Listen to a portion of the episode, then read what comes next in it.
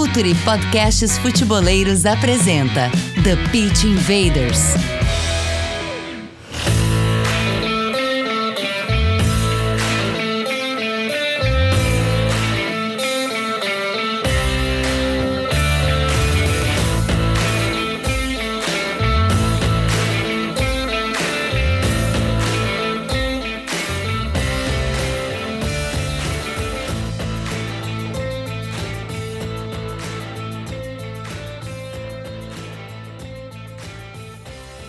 Olá, futeboleiros! Olá, futeboleiras! Futuri Podcasts apresenta The Pitch Invaders, episódio 310. Eu sempre me surpreendo, lembro sempre daquele primeiro episódio em 2016.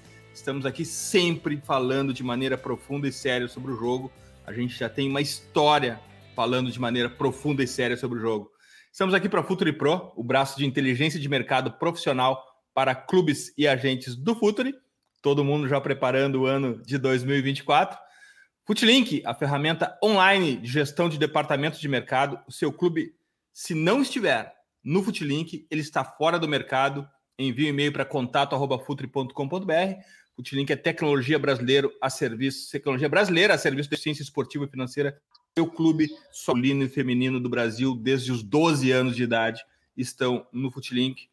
Processos de tomada de decisão, avaliação, uh, relatórios e um mercado de transferências online, onde já tem clubes vendendo e comprando jogadores. E também Future Academy, acabamos de lançar certificação executiva de futebol Future 2024 com curadoria do meu amigo Ricardo Moreira, diretor desportivo do Orlando City da MLS, Liga Americana de Futebol. Para quem nos assiste no YouTube, acesse mais informações apontando seu celular para o QR Code, que ou está aqui ou vai aparecer daqui a pouco do meu lado. E para quem nos ouve no Spotify, acesse o link da descrição do episódio. E, é claro, o AnxosBet, a maior casa de apostas do mundo. Meu nome é Eduardo Dias. Estamos na área em mais uma invasão futeboleira. Aqui do meu lado, meu parceiro Gabriel. Vim de mais um ano com muito conteúdo no futuro, né, Gabriel?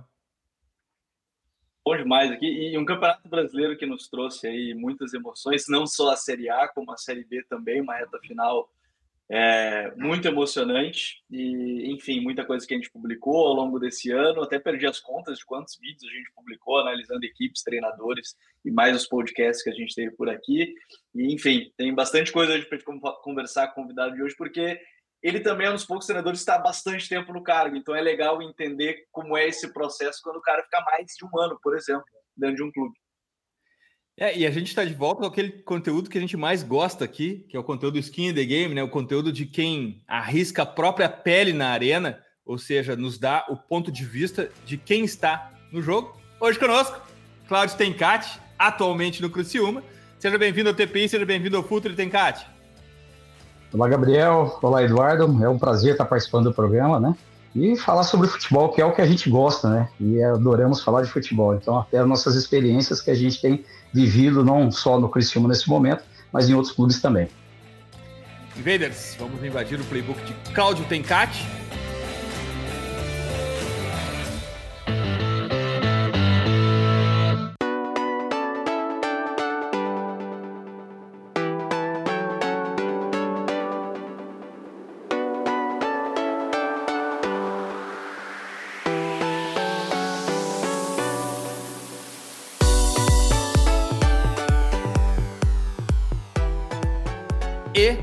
Cate, a gente aqui no Futre já tem uma. A conversa vai para os lados uh, improváveis, mas a gente aqui já tem um padrão de por onde começar essa conversa, que é pelo contexto. E o contexto, uh, ele é mais forte do que as pessoas conseguem imaginar. Uh, e quando um, um, treinador chega num clube, e eu acho que a gente pode falar da tua, deve falar da tua experiência especifica, especificamente, o treinador tem sempre as suas ideias sobre o jogo, tem sempre as suas ideias do que vai colocar em campo, mas ele tem muitas vezes aqui no Brasil chegar no meio da tabela, tem a situação do clube esportivo na tabela, tem o que tem de recursos humanos, de atletas em campo, tem a cultura do clube, a cultura da região, a cultura da cidade. Como é que é esse confronto entre a ideia do treinador, o que ele pensa sobre o jogo, o que ele pensa sobre o futebol e o que ele tem à disposição, Tecate. O que, que prevalece? A ideia tem que estar lá sempre ou precisa se adequar ao que tem em mãos? Olha, Eduardo, eu sempre digo, e a experiência até recente né, com o Criciúma. É, eu cheguei no Criciúma em 2021, faltavam cinco rodadas para terminar o Brasileiro da Série C. E fizeram uma troca no momento assim que, ora, vai ou racha, né? Porque se perdesse um jogo, praticamente poderia ficar fora, o empate na sequência. Então arriscaram bastante. É, o nosso perfil a respeito de dar resultado a curto prazo também, não só a longo prazo. Então, quando veio o convite, quando eu chego, eu já tinha um trabalho do Paulo é, é, é Bayer implantado na equipe. Ideias, o conceito dele, né, a maneira de jogo. Né, como que você muda radicalmente se você tem só cinco jogos para fazer em um mês de competição? É, não dá. Então, a gente procurou o quê? Já naquele momento, como você disse, é entender aquilo que você está é, é, pegando, entender a cultura do clube, do treinador anterior que estava lá, estudar um pouco daquilo que a equipe estava entregando, o que está faltando, qual que é o, é o elo ali que está faltando para essa equipe realmente voltar a ganhar e, e dar sequência, se é psicológico, se é tático, né? Então, alguma coisa que se perderam no meio do caminho, porque a equipe vinha bem. Então, a gente faz esse, esse apanhado rápido, puxamos os analistas de desempenho, os auxiliares que estão da casa, os profissionais que já estavam envolvidos, depois chamamos os jogadores para ter esse bate-papo então, uma das coisas que a gente fez assim, e faz em todos os clubes que a gente chega, a gente respeita muito a cultura é, do clube, né, e a cultura que estava estabelecida.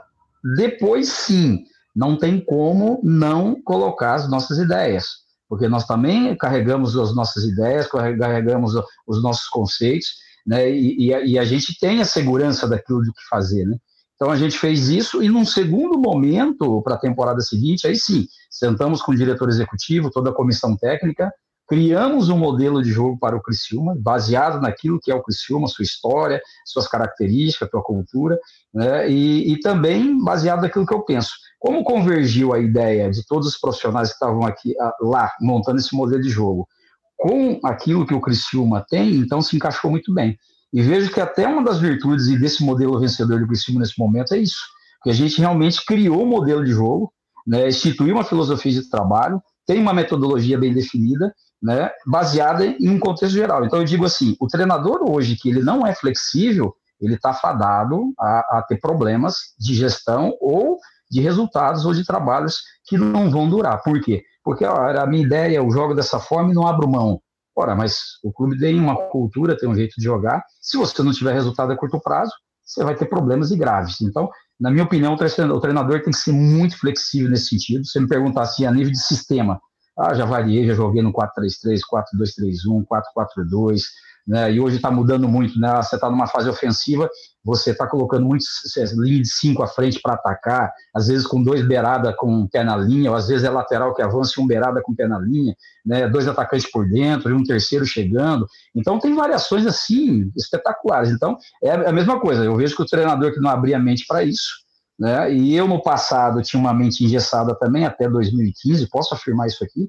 E depois, com as licenças, se você tem naquela integração com os treinadores lá, vendo as licenças, estudando um pouco mais do futebol a nível mundial, atualmente ela começa a abrir, né? Então, graças a Deus, a minha abriu também. E por isso que hoje eu, eu tento ser o mais, mais flexível possível, mas não fugindo do meu DNA, né?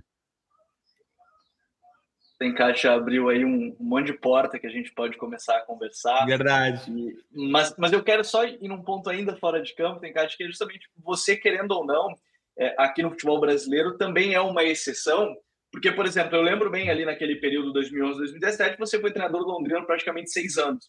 E isso é uma raridade, para não dizer atualmente, a gente tem o mais longevo, é o Abel, que ele sim é, tem praticamente quatro anos, mas seis anos é um período muito longo. E agora no Criciúma, se assume ali, como você falou, na reta final de 2021, tem 2022 completo, 2023 completo e vai agora para a temporada, é a terceira temporada completa né, à frente do clube em 2024. É, isso tudo também é um, é, é um fator que é claro que a gente tem a pressão externa de, de vencer e interna também, de uhum. vencer, de ganhar, isso é óbvio, você falava sobre isso, mas o quanto isso também ajuda a dar um pouquinho mais de tranquilidade para o dia a dia, para conseguir aos poucos também colocar em prática algumas coisas é, e ir galgando também um caminho que foi o Criciúma no ano passado fica em oitavo na, na Série B, vem para esse ano, ganha estadual, chega agora é, no terceiro lugar e retorna a Série A, o quanto também ter essa confiança de um todo, de que você vai permanecer, de ter um trabalho maior, também ajuda nesse contexto geral, tem, Cátia?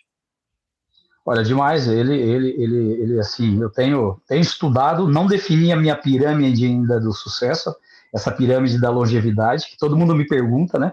Mas eu coloco já no primeiro ponto aqui em cima, é, você tem que vencer no primeiro momento, você tem que impactar, você tem que ter resultado a curto prazo, para gerar essa confiança momentaneamente no dirigente, né, nos jogadores, porque é um, é, um, é um processo de confiança na torcida, e depois sim, né, você, é, alguns processos, por exemplo, na, na segundo ponto ali da minha pirâmide, eu coloco a gestão de grupo. Então, gerir o elenco de uma maneira muito séria, muito, muito correta, olho no olho, né, que você vai fazer o elenco se sentir confiante, incluir o gestor no processo do trabalho. A gente não tem que estar tá sabendo o que eu faço, como eu dou treino, o que eu penso futebol. Não, ele tem que saber. Ele tem que saber, porque nessas oscilações, quando a gente tem, ah, eu perdi um jogo, igual perdi lá para Chapecoense em casa agora, que, nossa, foi a pior coisa que a gente teve na temporada. Perder para Chapecoense em casa era um clássico, e a gente estava brigando ali naquele momento por acesso, foi uma pancada. Né? Estádio inteiro cobrando, xingando, e, e a, a, torcida. O presidente, inclusive, saiu no intervalo embora, porque de tanta cobrança que ele estava recebendo. Então, foi pesado. Então, se ali naquele momento não tem confiança, provavelmente fariam comigo, que fizeram com o Anderson lá no, no esporte, ou com outros treinadores, às vezes faltando quatro, cinco rodadas, seis rodadas, demite e arrisca de uma outra forma. Mas como existe um processo de confiança, né, é já baseado nos resultados e nos relacionamentos também, porque a gente inclui o gestor ali, e ele está vendo o que a gente está fazendo de dia a dia de trabalho, o que a gente pensa. Então, eu acredito que isso contribui muito para fortalecer essas alianças, né? E aí é óbvio, fortalecendo essas alianças, o nosso trabalho ele vai fluir. Por quê? Porque passa a ter crédito, o atleta confia, o atleta ele vai estar seguro. Né? Quando o atleta está pisando em casca de ovo, porque o presidente fala mal do treinador, o outro fala mal, isso aquilo, o presidente está cobrando demais no vestiário, ou um dirigente entra no vestiário para ficar cobrando o treinador e jogador. Pronto, esquece. Pode esquecer, não vai dar certo. Então, eu acho que isso tem que estar muito alinhado. Em Gabriel, a gente tem um dos livros mais famosos da literatura esportiva, que é a Pirâmide do Sucesso do Treinador Uden, Daqui uns dias a gente vai ter o. É, imagino que o Tencate tenha lido. Daqui uns dias a gente vai ter a pirâmide do sucesso do, do, do Cláudio Tencate. É, e eu vou ser um, um dos primeiros leitores para aprender. Tencate, olha só. É, a gente aqui fica ansioso para entrar em campo e falar sobre questões táticas, claro, claro. mas a gente tem visto como é importante também uh, abordar os relacionamentos, as formas de contratação, e nesse ponto de contratação, a gente aqui não busca uh, questões fáticas específicas, mas na, no, na tua experiência como treinador, uh, nas negociações para assumir clubes, tanto que vieste a assumir, ou os que não acabasse não assumindo, uh, se fala sobre futebol, tem cara, se discute pontos de tática, de coerência entre o que tu tem para agregar e o clube tem para oferecer. Como é que essa, essa conversa esportiva, não, não quero saber da conversa dos números, mas conversa esportiva antes da contratação. Isso acontece com frequência, Tecadia? Em que nível é isso? É, em todos os clubes que eu trabalhei até hoje, né, dos que seguiram na, na minha caminhada, só dois executivos que debatemos antes da minha contratação as minhas ideias, aquilo que eu pensava e aquilo que eu poderia agregar ao clube. Por incrível que pareça, o Brasil de Pelotas com Felipe Gil, que estava lá como executivo em 2020, o Emerson Maria sai, né? E ele me liga e antes de é, confirmar minha contratação, porque o presidente queria, e o presidente dizia assim: não, esse é o treinador sanguíneo, esse é o treinador que eu quero. Não, mas aí o diretor, não, eu quero conversar com ele primeiro, quero fazer uma entrevista, quero ver o que ele pensa. Senão daqui a pouco traz um treinador com ideias totalmente diferentes do Emerson e, e lascou a equipe. Né? Então, teve essa conversa, foi muito bacana, eu gostei muito. E o segundo momento foi aqui no Criciúma, com o Juliano Camargo. O Juliano também, antes de efetivar minha contratação, e tudo assim, chancelado já. Os analistas tinham estudado o meu modelo de jogo, já tinham colocado, né, que depois que eles vão contar, né? Eles tinham estudado de cabo a rabo. E, e, o presidente tinha já também chancelado a contratação, só que mesmo assim o executivo Juliano ligou para sentir de mim, né, numa fala, numa, numa, numa, colocação, o que realmente ali a gente pensava a respeito disso e, e convergiu para isso. Então, foram dois executivos ao longo aí de 18 anos que me ligaram para contratar. Os demais, com certeza, foram baseados no resultado. Baseados se ah, o cara ganhou lá, ganhou aqui, vou contratar porque ele já venceu lá, né? Então. Hein, Gabriel, antes de, antes de te passar a, a, a pergunta, é, o futebol é a única indústria que contrata pessoas sem conversar com as pessoas. É uma loucura isso.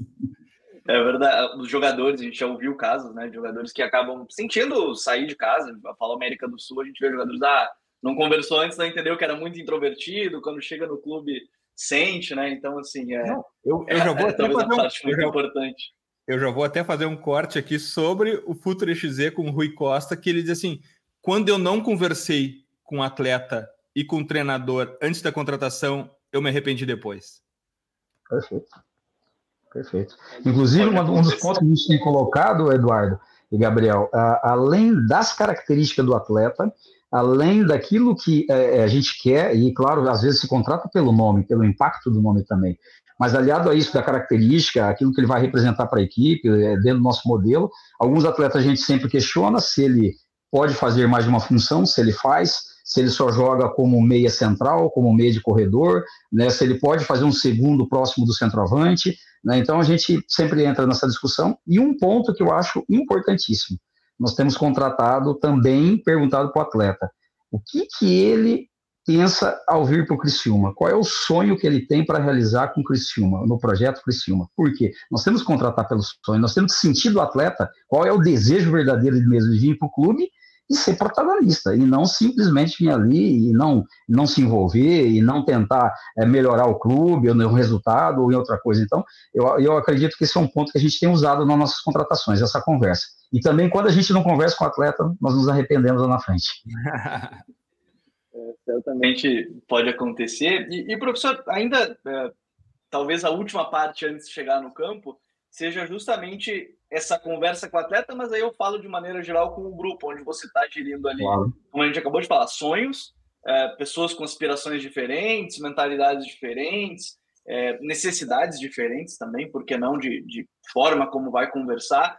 E talvez em algum certo momento a gente começou a tratar isso, principalmente aqui no Brasil, como ah, fulano é o paizão, tem que pensar só na parte tática, e talvez a gente esqueceu que realmente precisa lidar com essas pessoas. A gente pode pegar um exemplo, é, para mim, um exemplo muito claro disso é o Renato no Grêmio, que é: ah, não, ele só é um gestor de grupo. Mas aí chega o Luiz Soares, que é o Luiz Soares, e elogia ele o dia a dia inteiro. É, a gente tem que refletir um pouco sobre isso também. É, como é que você vê essa parte da gestão de trabalhar com as pessoas? Porque, querendo ou não, é se o cara não comprar a sua ideia ou não comprar o seu discurso, é, de nada adianta você ter as melhores ideias do mundo, professor. Não há dúvida. Eu, na minha opinião, inclusive, nesse ponto, uh, anteriormente, eu estava muito focado no lado tático, técnico, uh, na, na, na, parte mais é, direcionada para aquilo que vamos executar. Mas as relações humanas eram um pouco esquecidas. É, do simples bom dia para todo mundo, de chegar lá no elenco ter uma conversa, de encostar no atleta e perguntar como que ele está, como que a família está, né? E, e o que ele está passando por um momento, está sentindo, e eu, os atletas, na grande maior parte, vai se abrir com você, ele passa a ter uma confiança, inclusive no outro dia ele já passa, passa a brincar com você, ô professor, bom dia, tal, e aí, como que tá? Então, melhora a relação, não há dúvida a respeito disso. Então, isso é um aprendizado que eu fui adquirindo aí ao longo das temporadas, e melhorei muito depois ali de 2020 para cá com relação a isso. E o meu foco, ele não é que está o foco agora. Claro que o lado tático ainda é um foco meu, mas eu já dividi um pouco de 60% hoje tático técnico e 40%, né, hoje eu me, me direciono e, me identifico com a gestão. Né? No entanto que o próprio Éder mesmo, que nós nunca tínhamos trabalhado junto, ele só trabalhou em clubes de alto nível, com grandes treinadores, uma das coisas que ele mais me elogiou, assim, isso para mim pessoalmente, perante o grupo, foi a gestão de grupo. Né? Então ele coloca até a gestão dele, assim, falou assim, ó, dos poucos treinadores na minha escala de gestão de grupo, você está entre os três melhores que eu trabalhei, porque você sabe gerir muito bem isso. E a gente fica feliz, né? Porque estamos ainda aprendendo, né? Não, e estamos ainda desenvolvendo esse conhecimento. Mas eu fico feliz porque isso, na minha opinião, é uma parte. O Felipão é um, né? O Felipão tá aí, ó. Todo mundo chegou, o Atlético Mineiro chegou lá, sete jogos sem perder, sem ganhar, sete derrotas praticamente. Acho que teve uns empates no meio, mas aquela turbulência, onde chegou agora o Atlético Mineiro na reta final. Né? Então, o Felipão tem essa característica do paisão, de agregar elenco. Então, eu tenho convergido também para essa área. Eu dou, me baseei muito no Ancelotti, falam muito do Ancelotti a respeito da gestão de grupo dele. Pena que parece que não vai vir para o Brasil, né? Porque todo mundo critica de um treinador europeu. Eu gostaria que viesse, eu gostaria que viesse, até para melhorar um pouco e ampliar nossa visão. às vezes até, professor, essa conversa do sentido do jogador te dizer onde é que ele se sente mais confortável também, né? Não ficar só no pensamento, vou colocar aqui, vai ser aqui, e eu não quero em outra posição, né? Exato, é, já aconteceu várias vezes assim. Ah, nós ajustamos uma bola parada, aí você chega no atleta, tá, mas você faz aqui o primeiro pau, aí o cara olha para mim. Quando ele já olha assim, e tem aquele olhar, você fala assim, fica tranquilo, eu vou, então nós vamos te colocar aqui no, na segunda linha, ou na terceira linha da marcação, marcação por zona, né? E aí quando o cara fala, professor, conta comigo, tá aqui, estou confiante, sei fazer, já fiz, pronto. Então, o, treinador ele tem que ter constância, não só na parte tática, mas também é, é, isso que você disse, né? No dia a dia, daqui a pouco tem um atleta lá que ele está começando a ficar insatisfeito, você encosta nele, né? Mesmo que, é, principalmente os suplentes, eu dou muita atenção aos suplentes, jogadores que não estão sendo titular frequentemente, né? Por quê? Porque é esses que em algum momento vão entrar e precisam estar prontos. Né? Então, se eu deixar ele totalmente de lado, a hora que ele entrar, ele não vai corresponder, pior para mim, porque o resultado não vai vir. Então, a gente tem que estar preocupado, e, e os atletas que não vêm jogando com frequência são os que mais que a gente tem que se preocupar. É, tem, tem uma máxima que é uma brincadeira do futebol, que é o trabalho do treinador é deixar 11 jogadores felizes, os 11 reservas. É, e acaba, Com certeza. e acaba sendo exatamente isso que tu, tu falaste agora. Teicati, vamos para o campo. A gente, quando a gente falou com centenas de treinadores aqui no TPI, e ultimamente a gente fala em defesa, fala em ataque, uh, goleiro construindo, mas a conversa sempre acaba no volante. Uh, até pela importância que ele tem no futebol jogado hoje, atualmente. O que tu espera do teu volante, Teicati? Qual é a, a, função, as habilidades uh, do teu volante, a função tática dele? Conta pra gente do teu volante, Teicati. A partir disso a gente começa a conversar sobre o resto das posições. Olha, não há dúvida é, é, que dos volantes hoje, para mim, é, eles têm que ter três características assim, muito fortes né, na identidade dele.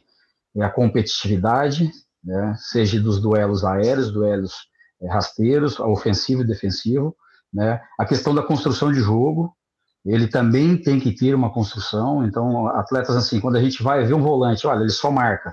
A gente já procura já não ter uma ideia, porque a nossa ideia é que esse volante, em algum momento, ou ele vai ser um primeiro entre os dois zagueiros para vir construir, né, numa saída de três.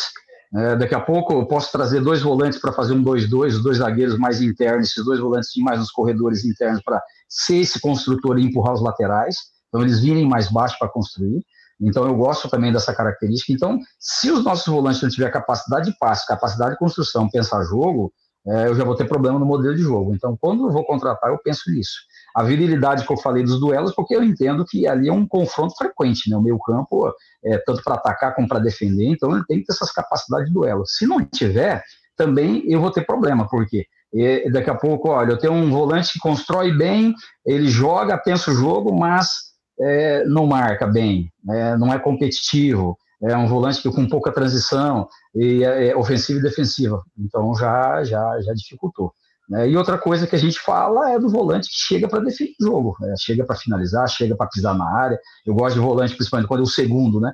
Eu, na, na, na, montagem eu faço às vezes os losangos, né? Fico com o primeiro, tem a gente tem usado isso, o Barreto como primeiro e uma linha ali, o Felipe Matheus e um segundo nesse volante. Então qual que é o papel dele? Ele tem que estar tá pisando na área cruzamento de lado ao contrário, ele tem que estar tá pisando na área. Se não pisar, vai levar para o chão de orelha. Então, também gosto dessa vertical, essa verticalidade deles né, de entrar. Então, para mim, esses três pontos, né? Os duelos ofensivo e defensivo, a construção de jogo e a questão da verticalidade. E só um pouquinho, Gabriel. Esse, esse, teu segundo que tu mencionaste é na mesma linha ou é um pouco à frente, Tencate? Ele é um pouquinho à frente. Ele, ele só baixa quando nós estamos na fase defensiva, mas quando a gente está na fase ofensiva, vira um primeiro e ele o segundo, e aí ele já vira quase que um meia.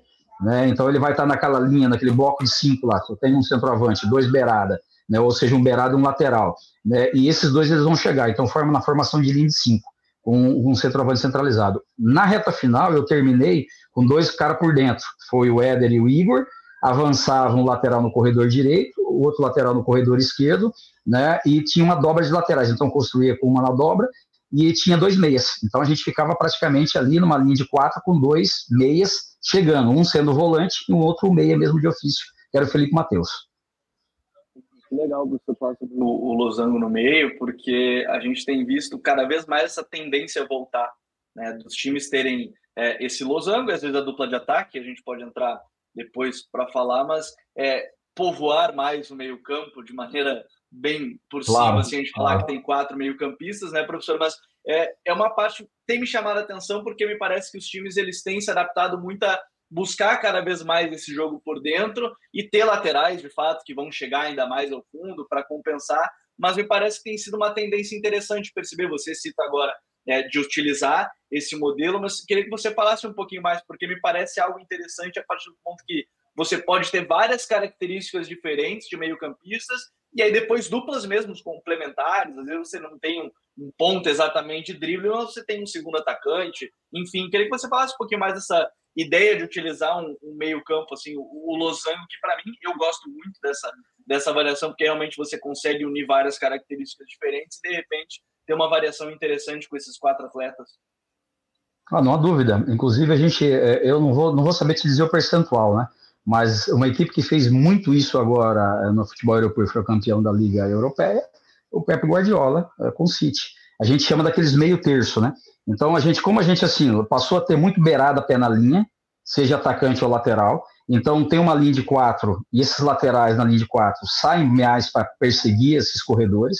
Ou, e, e, os zagueiros, em algum momento, eles estão muito expostos. Só que entre o zagueiro e o lateral apareceu a partir desse momento agora desse futebol da maneira que está sendo jogado, tem aparecido uma linha entre o lateral e o zagueiro que está para ser preenchida, principalmente em terço final. E poucas equipes conseguem defender bem esse terço final. Por isso que eu, já falando em parte defensiva, quando eu pego equipes que fazem isso, eu não abdico de estar com linha de 5, com linha mais baixa. Por quê? Porque eu sei que ali eu vou ter problema se eu não fizer linha de 5. Se eu não tiver uma linha mais que, que vasculhe melhor e esteja mais preenchido do lado do zagueiro, eu vou ter problema. O City usou demais isso, né? As meias dele vindo e atacando esse corredor interno. Né? Então, o cara pé na linha, esse meio terço ali, esse corredor interno. Inclusive, se eu não, eu, eu falei do percentual, futebol inglês tem saído muitos gols nesse espaço, porque eles estão explorando muito. Então, é, vem uma ideia para o futuro. Eu acho que os treinadores brasileiros também, quem está aqui, vai começar a olhar isso aí. Eu já estou olhando a gente já tem olhado porque a gente viu que é um caminho para a gente melhorar as infiltrações ali de ataque. E, e aí, com esse losango, eu sempre vou ter dois próximo dessa zona, né? E, e, é um caminho, é um corredor muito difícil de defender é, e, tem gerado muitos, e tem gerado muitos gols contra também. Porque quando se chega na linha de fundo por esse corredor e cruza para dentro, pega o zagueiro de frente para o seu próprio gol. Então tem, tem, tem, tem gerado. Ele quer, quer, quer, tirar, o gesto técnico não vai estar legal, né? E pega, dá aquelas espanadas e para dentro do gol. Então, é uma verdade. Tem, tem. E, o... e a tua construção de jogo? Como é que tu faz a tua construção? Tu baixa o volante, tu, tu espeta o lateral? Uh, como é que tu constrói o jogo idealmente, né? Porque chega na hora do jogo, a gente tem que combinar com o adversário. Idealmente, claro. qual é a tua construção, Tencate? A gente, assim, a gente procura muitas variações, porque, como você disse, a gente pega adversários que têm características de subir a marcação e ser mais pressionante, principalmente em jogos fora. Então, a gente já tem que estar preparado para isso. Né? Jogos em casa, também alguns adversários foram, assim, impressionantes, então você tinha que ter uma, algumas, alguns já escapes.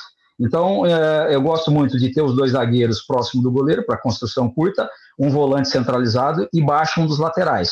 Então eu vou ter praticamente uma saída ali com o goleiro de cinco jogadores ali para aquele setor, né, ocupando espaço entre o lateral, os dois zagueiros, mais o volante e o goleiro. Eu incluo o goleiro, ele está fazendo parte da construção.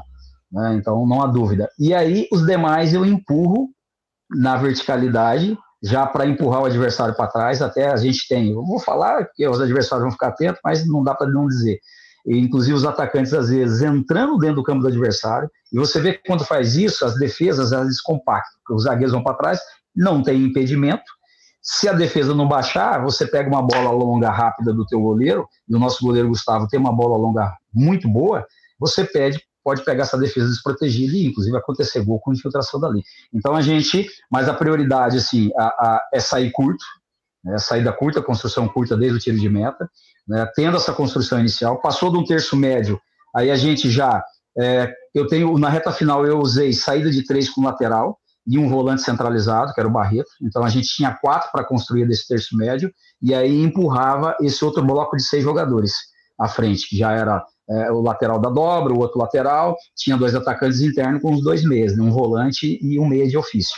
Então a gente estava com esse modelo é, nesse momento e, e, usando a saída de três. Mas usei muito no início da competição também, empurrando os dois laterais ao mesmo tempo e trazendo os dois volantes perto dos dois zagueiros para construir.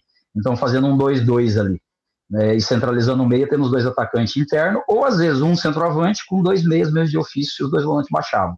Né? Então, é, em geral, as variações elas estão mais ou menos aí. E a prioridade, como eu disse, é jogar apoiado. Mas, ponto, igual com o goleiro. Se você sentir que nós estamos encurralados, não tenha vergonha de verticalizar essa bola. Né? Então, não, não, não, não se preocupe, por quê? Porque uma das coisas que eu tenho visto também, tomando muito gols em alguns momentos, principalmente o ano passado e o ano anterior, porque os goleiros ainda estavam com dificuldade de construção com os pés. Então, era poucos goleiros que construíam bem com os pés. E alguns se arriscando demais. E aí virava aquela bomba relógio, né? Aí você tomar um gol ali por causa de uma, de uma ideia que você não abre mão, eu respeito, por exemplo, o Diniz, eu acho ele um cara espetacular por isso, porque ele não abre mão. Mas eu, no meu conceito, eu não consigo, porque eu acho que fica muito perigoso, no meu conceito. Né? Então, cada um é a sua ideia, mas a gente tem, esse, tem essa ideia. Então, por isso que lá no modelo tá jogo apoiado e vertical. Jogo apoiado e vertical.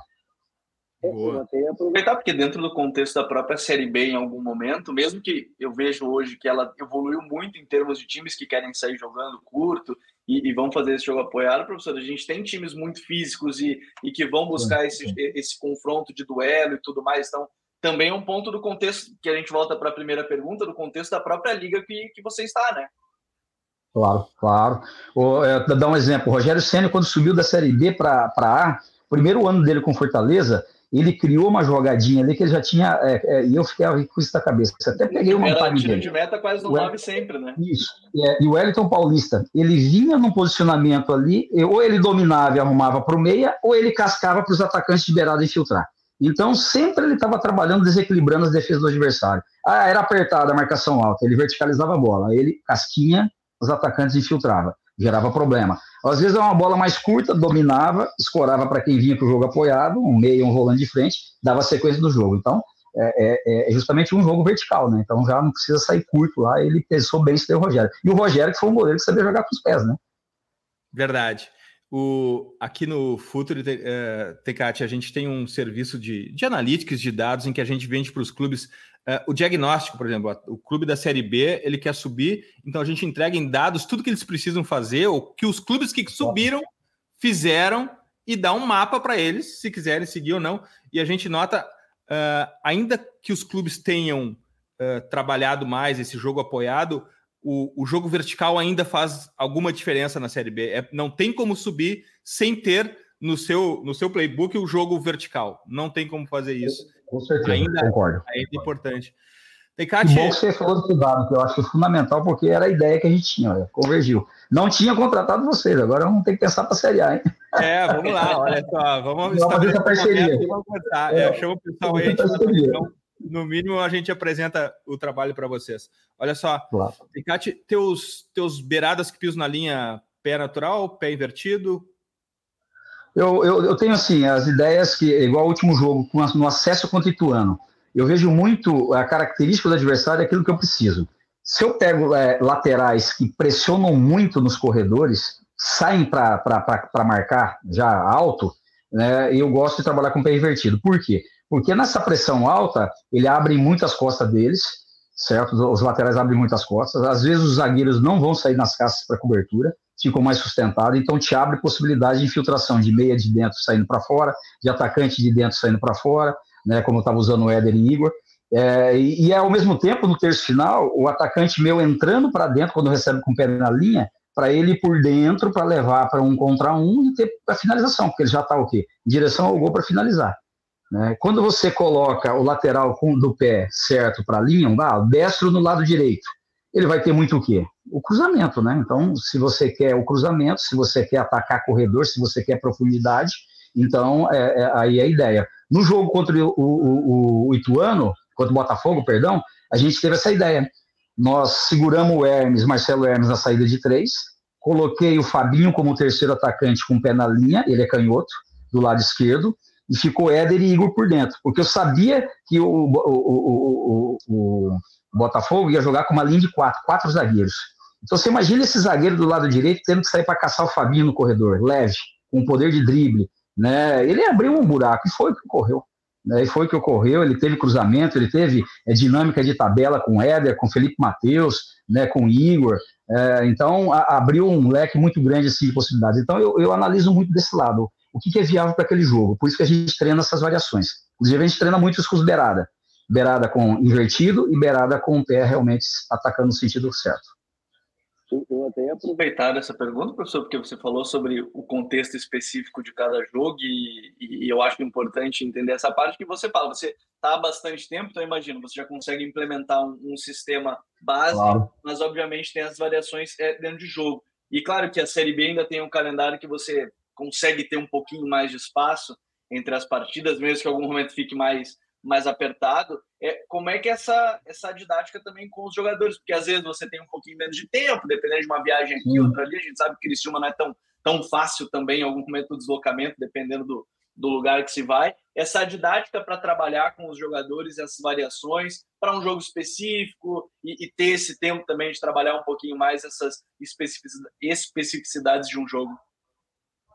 Olha, quando a gente tem um espaço mais curto, é, não há dúvida que o, que impera é a conversa individual coletiva, quadro tático, é, o tática 3D que a gente usa muito, que é o Calpad, é, para ter uma visualização melhor, visualização melhor, e também os vídeos, né?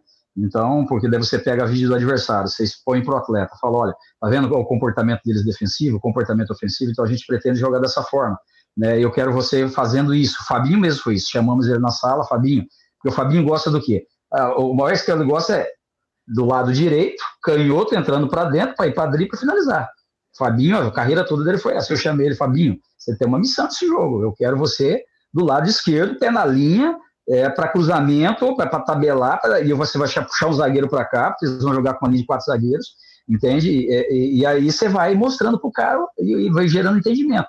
Né? E aí repete, tem treino para fazer, aí você leva para treinamento um pouco tempo que você tem quando é espaço curto, já a gente já faz movimentos ali, e aí tem que chamar, os jogadores chamam de chático, né? Separa, fala, corrige, é, não deixa mais dinâmico, né? Eu corto o dinamismo, né? Então não fica tão dinâmico o treino, eu vou parando, vou falando, aí tem uns que fica se coçando, né? Porque deixa soltar a bola, deixa correr a bola, né? Mas é necessário você fazer para o cara entender, né? Então, é, é, esse processo. Quando a gente tem tempo, aí a gente até divide o treinamento em partes. Né? E dentro do treinamento, aí você consegue trabalhar no dia a dia, fase ofensiva primeiro, organização ofensiva, organização defensiva, né? as transições. Então, aí o entendimento vai ficar muito melhor ainda. Então, mas quando não tem, né? Série B mesmo pegou um período ali que Ave Maria, não teve jeito, era jogo em cima de jogo. Era conversa, conversa e lindo.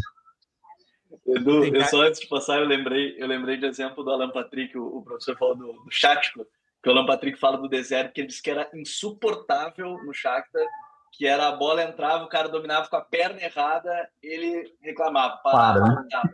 dominou com a perna errada, volta, e aí ele disse, aí disse que o Deserto chegava e falava depois, não, calma, eu sei que tá sendo chato, mas no jogo vocês vão ver que vai ser muito mais fácil, ele até comenta, porque tá com treino companheiro, o companheiro te conhece melhor, mas o adversário não, então assim, é um exemplo legal que às vezes, tipo, é o, é o dia a dia chato, entre aspas, que vai te fazer também ter o resultado depois, Edu. É, e Com na certeza. Vida, e na vida adulta nem tudo é diversão e alegria, né? Tem momentos chatos é. e isso faz parte de qualquer profissão. E a, Com certeza. E um ponto que o Gabriel mencionou, de dominar com a perna errada. Bom, o espaço sumiu no futebol. Os clubes estão é, com blocos cada vez mais é, estreitos.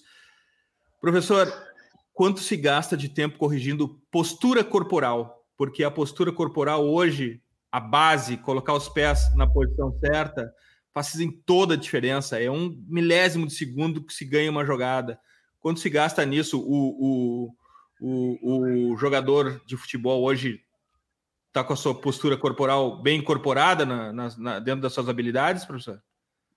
É, eu, inclusive, eu gasto no volume de treinamento que eu tenho, quando é uma semana aberta, praticamente 40% das atividades analítico. Então, atleta e a bola. Né? Então, claro que dentro da plataforma de jogo, dentro do modelo, a gente institui ali tanto para a linha defensiva, como no meio campo, como a defensiva, os movimentos, os encaixe, é, principalmente situações de cruzamento, finalização, é, finalização com tabela e triangulação, né? linha defensiva, é, fechamento de funil de área, de cruzamento de corredor, né? cruzamento intermediário, balanço de linha, e aí vem o analítico. E o analítico é para isso. Então, eu sou um que não abro mão do analítico, porque entendo isso porque a gente não recebe da base os jogadores totalmente prontos, né? Então, e durante o trabalho tático, se você ficar parando, e aí que entra a personalidade do Deserve, porque aí ele é um cara firme que ele vai corrigir isso. Eu corrijo pouco, falo só. Por que, que não dominou com a perna já arrumando para o enquadrando o corpo, finalizando? Por que você não dominou com a perna esquerda? Pô, você tinha que dominar essa bola peito de pé, a bola escapou de você, domina de parte interna, né? Então você dá um, um, um toque, mas eu não fico parando para re repetir. Eu uso aí o analítico, esse treino analítico. Daí muito atleta é a bola. Eu acho que é a parte técnica, é, tem que ser resgatado e ser mantido isso. Isso eu não abro mão. Todos os clubes que eu trabalhei, a gente faz isso e faz isso dentro de um percentual. Quando tem menos tempo, é óbvio, não vai se trabalhar e vai para o trabalho tático. E aí no trabalho tático você vai dando um toque. E às vezes naquela paradinha da água, né? Você chama um atleta aqui, meu, você viu o lance que você perdeu ali? Pô, era para ter enquadrado. Não, eu vi, professor. Pô, eu errei o time ali, quis, quis, achei que dava para fazer um negócio, fiz outro. Então, é para eles saberem também que a gente não está deixando de, de, pontuar, né? Então, e claro que tem os auxiliares, né? O auxiliar mesmo, mesmo o Alessio, foi atleta profissional. Então, tem toda essa vivência, né? Do campo também, né? Então, isso contribui muito porque, às vezes, essa resenha é fácil ele lá, vai lá, né? E ele pega isso de pé de ouvido.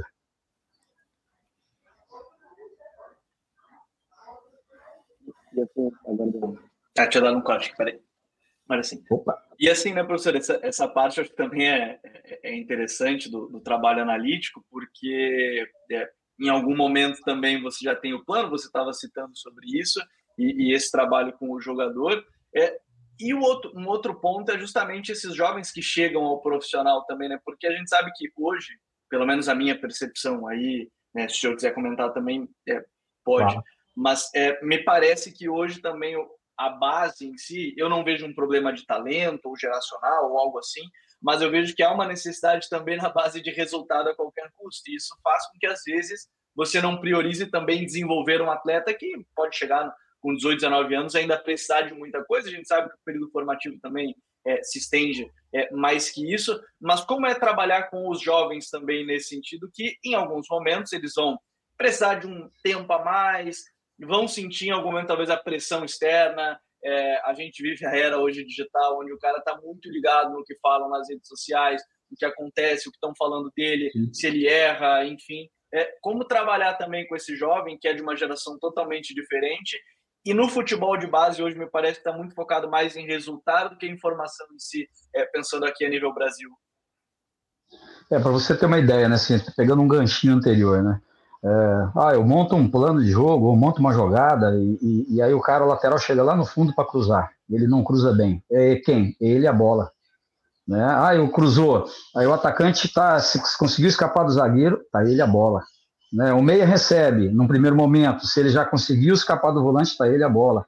Então, grande parte do jogo, o atleta ele tá com a bola, que por mais que tenha a marcação já encostando, ele é, é o atleta a bola. Então, ele já tem que ter essa noção do que fazer o movimento do corpo, enquadrar o corpo, o domínio, da maneira que vai fazer. Então, não abro mão do analítico, sou um crítico da base em geral, como você citou, Gabriel. Por quê? Porque fui treinador de base e, na, e hoje, é, em virtude das pressões que os treinadores recebem também, não é por culpa deles também, os dirigentes fazem isso, querem resultado, ah, tem que ser campeão. E o atleta não chega formado no profissional, por quê? É só dinâmica de jogo. Então o treinador fica lá, é bola parada, é, é, é, organização defensiva, é organização ofensiva, é transição, é, é trabalha a bola parada e vai de novo, só dinâmica de jogo. Então não para para destinar um tempo, aí chega zagueiro que não sabe cabecear, aí chega o lateral que não sabe fazer até um arremesso lateral às vezes, faz um arremesso errado, ou tem a noção, um domínio, né? Lateral mesmo, eu fico louco, eu, eu joguei na base como lateral e falava para os nossos laterais, pô, é inadmissível você chegar na linha de fundo e pegar e tocar para trás. Você chegou no terço final, encara, vai, tira e final e cruza, rasteiro alto. Né? Então a gente cobra muito chegar isso. lá no, no terço final. Sim, então, então eu tenho, eu tenho essa convicção. E, e, acho que hoje um dos pontos que a gente sofre muito, e aí, como você disse, eu não tenho uma comissão técnica grande. Eu teria que ter um treinador de fundamento né, dentro do meu processo de trabalho para daqui a pouco só ser direcionado para os meninos que sobem. Por quê? Para daí aquele que tem que ser corrigido ainda lapidado, esse cara ia pegar para fazer isso. Mas hoje, quem é de clubes que tem isso? É poucos, né, que tem uma visão voltada para isso. Então, é uma das coisas que no futuro, se a gente permanecer mais tempo no Criciúma, é uma das ideias que a gente quer implementar, para melhorar esse atleta lá depois. Porque daí vem a cobrança do empresário, pô, só o profissional não joga. Aí é os pais que têm já, assim, o menino visualizando o checão de, de milhões ali, né? É, o, é, o, é, o, é resolver os problemas financeiros da família. E eu falo isso com propriedade porque eu já vi isso. Né? Então, e o menino se sente pressionado, né? E aí não treina direito, e aí é uma série de coisas. Então, além do lado técnico, tático, psicológico, então, o jogador de base, a gente tem que ter um time muito bom para não perder o menino. Eu, eu tenho pegado, inclusive, os exemplos. Né? Eu peguei até o menino do Grêmio mesmo, eu posso falar dele, o Gui Azevedo, Guilherme Azevedo, né? um baita potencial, era a maior promessa do Grêmio. Ele se perdeu em algum momento nesse processo. Né? E, infelizmente, agora está rodando em clubes menores. Tencate, qual é o time Tencate? Qual é a tua comissão técnica que vai contigo, que chegou no Criciúma e que nos futuros clubes vai contigo? Apresenta, apresenta a banda aí pra gente, Tencate. Na verdade, na, na, nos últimos anos, Eduardo, assim, só tenho conseguido levar, é, e é um dos problemas para o treinador, né, principalmente que está em, em, emergência ainda, né? Está emergindo, subindo de, de, de patamar. É o, o, auxiliar, só auxiliar. Né? Então, agora, claro, a gente está começando a ter uma visibilidade melhor, então quero incluir o analista comigo, o preparador físico, para não abrir mão. Tenho sofrido com isso, e alguns outros clubes eu só fui com o auxiliar, e aí eu não tinha um preparador físico. Aí pega um preparador físico com uma metodologia diferente, aí já tem um confronto de ideias. Né? Com o analista de desempenho, como está muito é, é, bem já, uma, como que a gente pode falar, a gente já tem assim, muitos protocolos muito parecidos, né? Então é difícil você tá, ter divergência com os analistas ou auxiliar da casa. Mas com preparação física a gente tem tido porque a metodologia muda de um para outro, não é da mesma forma, então esse é o confronto. Então, mas ultimamente, inclusive no Criciúma, só chegou eu e o Alessio, que é o auxiliar, que é o Alessio Antunes, né? E ele, o Alessio, está comigo desde 2011, que a gente chegou juntos no Londrina, e depois de lá seguimos agora a nossa caminhada juntos. É, Gabriel, e tem sido uma e tem sido uma tendência de mercado mesmo. O, o, não tem mais como separar o físico do técnico, né? Então os treinadores estão agregando a comissão técnica própria do treinador, um preparador físico, porque precisa estar tá tudo alinhado. E em alguns casos até tem também está começando a chegar o treinador de goleiro junto com o treinador. Né? É, é o choque, inclusive, que a gente fala. Por exemplo, nós aqui e aí não sei se é culpa nossa, treinadores brasileiros, se é os dirigentes. Por exemplo, chega uma comissão técnica portuguesa, chega, pode ser argentina ou paraguaia, eles vêm com quatro, cinco profissionais juntos. O treinador não abre mão. Não abre mão, por quê? Ele sabe que ele precisa e vai ter que chegar a ter resultado a curto prazo. Se ele não tivesse esses profissionais bem alinhados com as ideias já, de metodologia principalmente, dentro daquilo que ele acredita, é, você vai ter problema. Então, e a gente enfrenta isso ainda, né? A gente vê até treinadores de, Série A chegando às vezes no clube, ele auxiliar, e no máximo o preparador físico. Né? E os que estão vindo de fora, pega, chega até com seis, sete aí, profissionais para agregar o trabalho. É, um ponto importante, porque eu, eu, vejo essa lógica do professor muito clara, assim, porque já ouvi várias vezes, quando a gente ouve tradicionalmente, eu sempre digo a meia culpa de quando trabalhava mais assim, em rádio, se ouvir, ah, por que, que se trouxe cinco, seis profissionais? Bom, às vezes facilita um processo é, extremamente grande nesse sentido, professor, mas é, eu queria, para a gente ir, ir, encaminhando também, não, não tomar tanto assim o, o seu tempo, falar também um pouquinho mais sobre esse, essa projeção, porque a gente está falando, você falou, é um, um treinador em, em ascensão, é, a gente sempre fala sobre estar buscando conhecimento, você falou do, dos cursos e tudo mais, é, eu queria que você falasse também um pouco mais sobre isso dos cursos e, e desse aprendizado deles, porque eu costumo defender muito essa questão, faça comparação, porque acabei realizando o curso da AFA porque, enfim, não, não sou formado em educação física, talvez eu venha tentar fazer mais à frente o da, o da CBF, mas eu sempre bato na tecla. A gente está falando de um curso de 10 anos com um curso de 60 anos que, que existe. É, eu queria que você falasse um pouquinho mais também desse curso, porque às vezes também eu acho que a gente desvaloriza é, o nosso curso aqui, que sim, é muito novo e tudo mais, talvez ainda possa evoluir em vários aspectos, ok, mas eu queria que você falasse um pouco, porque você mesmo falou né, de ter evoluído a partir dessas conversas com outros profissionais em um período importante da sua carreira. Eu queria que você falasse um pouquinho mais do, do curso de treinador da CBF, porque eu acho que é importante a gente também entender esse funcionamento e essa evolução que os treinadores passam ali dentro. Então, Gabriel, é, é, eu comecei a fazer em 2016, né? Então, eu só não tinha a licença, né? O Brasil ele começou na verdade um pouco tarde, né?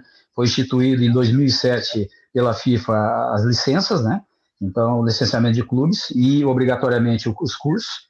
E o Brasil ele foi só passar a ter em 2010, né? Então, atraso. E não era novidade aqui, foi era pouco divulgado, a CBF também não, não teve muito interesse. E a partir de 2013 para 14 ali, eu me lembro, é, a FIFA começou a cobrar. Né? Em 15, os treinadores começaram a ter problema, porque os que estavam fora trabalhando já não estavam conseguindo mais emprego, porque as ligas estavam exigindo as licenças. Né? E aí aqui começou a Comembol cobrar também, né? Então aí a CBF se viu realmente na obrigação de que, ó, inclusive instituiu, a partir de 2018, os treinadores teriam um período para se adequar, não trabalharia na Série A, né? Ou na Série B ou na Série C, treinadores que não tivessem a licença A e a Pro, pelo menos a A. Né? Então, e aí virou aquela correria, todo mundo atrás. E eu tive esse privilégio, esse prazer de pegar uma gama de treinadores lá que é espetacular. Né? Nós tínhamos ali treinadores, cinco treinadores de seleção brasileira, né? fazendo o curso da Pro nos últimos dois anos. Né? Então eu fiz a licença 2016-17, que era só final do ano, né? Por causa de carga horária, a gente não tinha tempo no meio da, da temporada, e não tinha ainda os processos online, né? eu não usava, era presencial, então a gente se internava lá na granja mesmo, era, era 10 dias, e era ali, 10 dias de estudo, 10 dias de, de pegada, parte da manhã teoria, parte da tarde é, prática, né, e troca de ideias, então isso me agregou muito. E o curso, ele estava muito bem gerido, né, muito bem gerido. E estava muito alinhado. Inclusive, eles estavam trazendo assim, nós tivemos vários treinadores é, de escolas europeias que vieram dar aula aqui, que vieram falar das suas ideias. Né, trouxeram é, é, coordenadores de, de, de, federações, como a francesa veio, e a, a Federação Francesa apresentou, depois da, da, da, do título da Copa do Mundo para nós ali, o projeto da seleção francesa e da, da, da Federação Francesa, espetacular né, a seleção é, da, da, da, própria dos Estados Unidos, da seleção italiana, que eles estavam com uma dificuldade porque a parte técnica, eles viram que os atletas ali deles começaram a, a, perder a qualidade de jogo e o futebol italiano começou a ficar feio, eles queriam também voltar como a Inglaterra fez, olha, temos que mudar o conceito, tem que mudar as ideias, então os caras começaram a mostrar algumas coisas para nós ali que é espetacular, é, tua mente vai abrindo, né? E aí, daqui a pouco, é um professor de coach que vem dar aula, é um psicólogo, um cara que é bem entendido na área, e aí você vai melhorando um todo. Parte tática, parte técnica, gestão, você troca ideias com os treinadores que estão aqui. Então, nesse momento de 2016 até 2021 para 2022, os cursos da, da CBF, até dois anos atrás, ela estava top, top. Aí houve uma mudança na coordenação, por questões políticas. Inclusive, depois, assim, com todo respeito ao presidente atual, mas depois que ele entrou, a CBF Academy virou uma bagunça.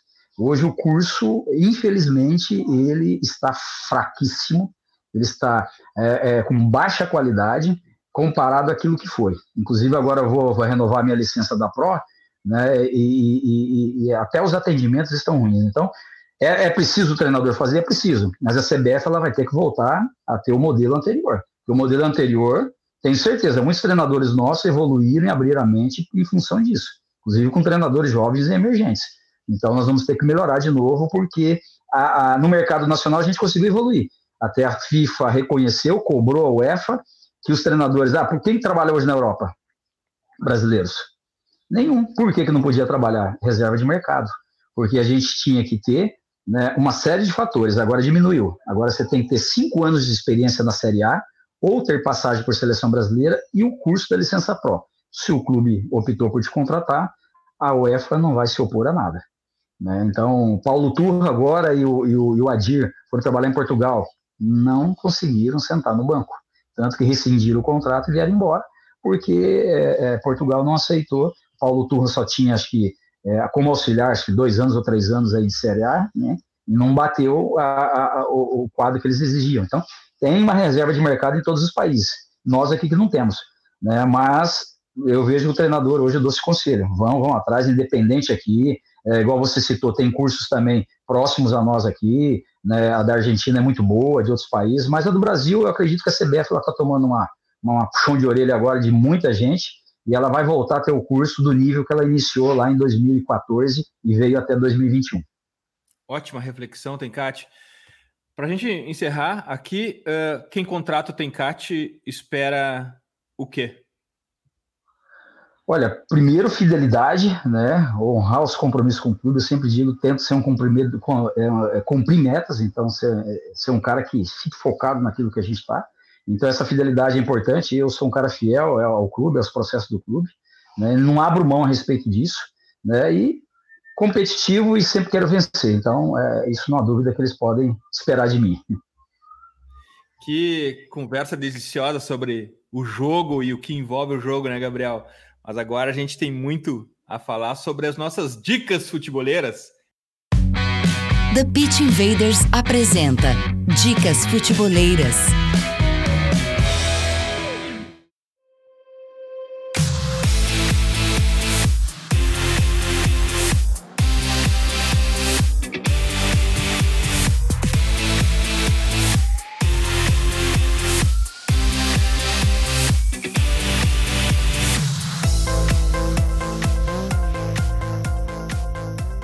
A minha dica futeboleira, a minha dica futeboleira dessa semana é a estreia do Futuri.exe, o nosso podcast de gestão executiva do futebol.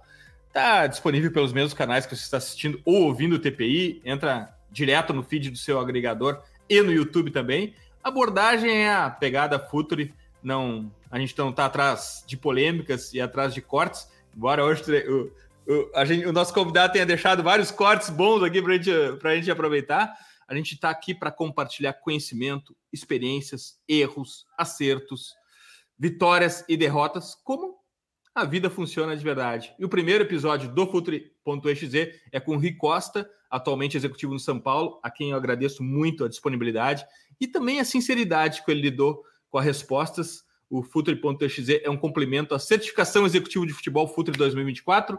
Acesse o QR Code aqui em algum lugar invista na sua formação como executivo de futebol. Lembramos que todas as dicas futeboleiras estão no post de descrição do episódio no futre.com.br. Gabriel, e a tua dica futeboleira? A minha é daquele que para mim foi o melhor jogador do Campeonato Brasileiro 2023, é a entrevista do, do Soares com o Duda Garbi, que eu achei fantástica porque o Soares estava solto, né? falando bastante sobre assuntos, mas quando a gente começa a pescar algumas coisas que ele fala, é, dá para entender por que, que ele chegou onde ele chegou, por que, que ele é esse atacante que a gente está vendo. E logo no início, é, sem dar mais spoilers sobre o, o, grande ponto da conversa, ele fala muito sobre a mentalidade dos jogadores, né? a forma como ele vê o futebol e como ele vê. Ah, o jogador chega num grande clube e a primeira coisa que pensa é, é no carro. E aí não é o literal de pensar no carro, mas é não pensar em dar o seu melhor dentro de campo, ou até mesmo quando ele fala, quando ele faz três gols, ele chegava em casa bravo porque ele podia ter feito quatro e aí ele vê o jogo seguinte e assim vai. É, eu acho que algumas coisas, é, se a gente pensar o puro técnico do Soares, talvez ele não seja tecnicamente o melhor atacante da geração dele, mas quando a gente vê a mentalidade dele, isso faz dele, para mim, Gabriel, né, o melhor atacante da geração dele e, e um dos melhores noves que a gente teve recentemente. Eu acho legal ele, ele falando sobre isso e principalmente porque é, ele contando sobre a trajetória da carreira, a gente entende que existe o jogo que a gente observa e existe o jogo dos jogadores. E, e o jogo dos jogadores que estão ali dentro é, é uma realidade, às vezes, muito diferente do que a gente observa. E eu acho que é, é legal de ouvir um pouquinho mais sobre, sobre ele. E, de novo, acho que é uma baita entrevista porque ele fala sobre toda essa passagem e carreira. E o cara que, com 37 anos, veio aqui, mostrou toda a mentalidade dele de subir o nível também dos companheiros quando está em campo. E eu acho que fica como dica dessa semana.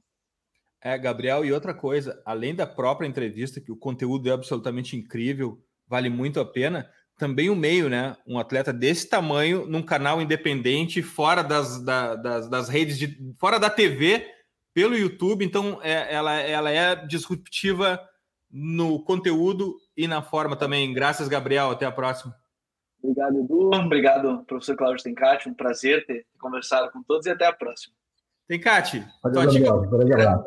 Hein, Tencate? Tua dica futeboleira, quem ouviu até aqui já captou que lá no meio teve a pirâmide do sucesso do treinador Uden como dica claro. futeboleira. Temos outra dica, qual é, qual é a tua inspiração atualmente, Tencate? A, a base para todo treinador que está começando a carreira é ler um livro, A Arte da Guerra. Isso não há dúvida, é um livro espetacular para quem está começando a entender processos de planejamento, processos táticos, disciplina, né, filosofia de, de, de, de, de, trabalho que você vai implantar. A Arte da Guerra é o primeiro livro que eu li que me impactou, e claro, John Wood né, e outros livros que a gente leu aí com, com o maior prazer. Cati, tu, uh, tu consegue achar futebol em outros esportes? Tu tem esse hábito de procurar futebol em outros esportes? Eu procuro, é, por exemplo, vou te dar um exemplo. Uh, o filme que me inspirou, inclusive da temporada pra, passada para esse ano, foi a redenção do basquete americano olímpico, que não conseguia ganhar, e eles fizeram uma série na Netflix, né?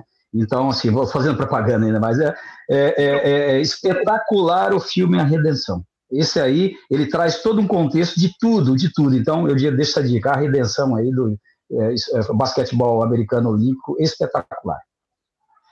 Muito bom. Tencate, muitíssimo obrigado pelo teu tempo e pelo teu compartilhamento de conhecimento aqui com a gente. Tenho certeza que agregou muito. A gente vai seguir acompanhando a tua, tua aventura no Cristiúma, que tem sido linda até aqui. Vai seguir torcendo por ti, torcendo pelo teu, teu trabalho também. Volto sempre. Valeu, Eduardo. Um grande abraço. Valeu, Gabriel. Um grande abraço.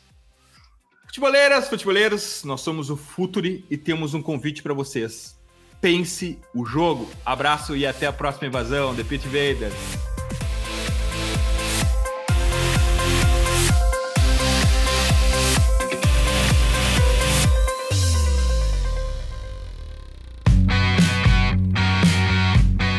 Futuri apresentou The Pitch Invaders.